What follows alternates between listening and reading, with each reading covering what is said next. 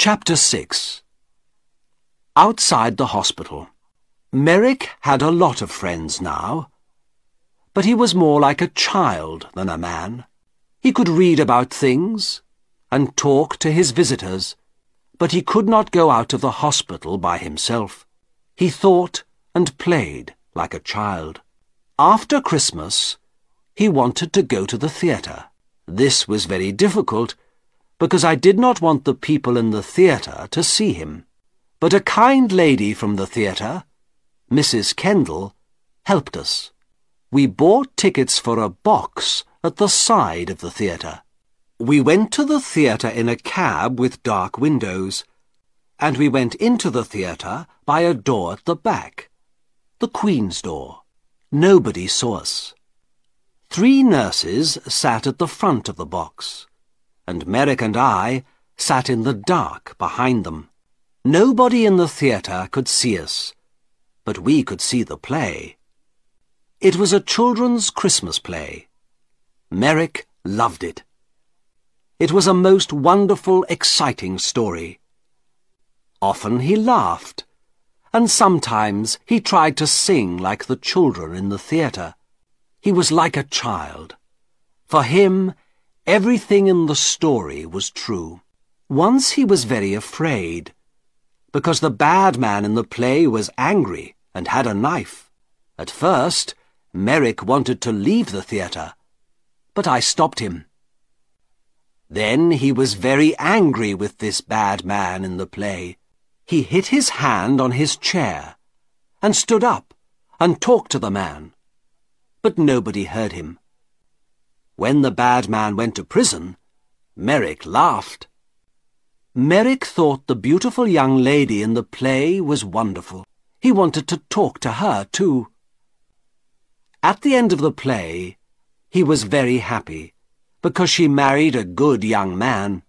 He remembered this play for a long time, and he talked a lot about the people in it. What do you think they did after we left? He asked me. Where do the young lady and the young man live? What are they doing now? I don't know, I said. Perhaps they live in the country. Merrick thought about this for a long time. Then he said, Dr. Treves, can I go to the country, please? I saw the country once from a train, but I never went there. I often read about it in books. It's very beautiful, isn't it? I would like to see it. The visit to the theatre was difficult, but a visit to the country was more difficult.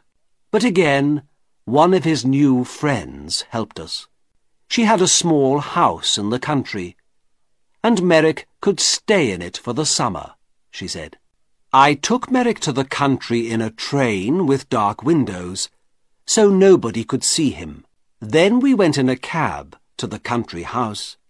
There were a lot of trees near the house, but no people lived near it. A countryman brought food to the house every day, but no people came near it. I stayed with him that night. At night, it was very dark and quiet. In the morning, hundreds of birds sang in the trees, and everything outside the house was green. Merrick walked under the big trees, looking at things happily, and singing his strange song. I went back to London, but Merrick stayed there for six weeks. He was wonderfully happy. Every week, he wrote me a letter. Apple Tree House, West Wickham, Berkshire, the 21st of July, 1889. Dear Dr. Treves, I had a wonderful day again today. It was very warm so I walked under the trees and sat by a stream. The water in the stream made a beautiful noise, like singing. Did you know that? I listened to it for two hours. Lots of little birds came near me. One had a red body in front and a brown back. I gave it some bread and it sat on my hand. A lot of birds are my friends now. I watched the fish in the stream, too. They were very exciting because they move very fast.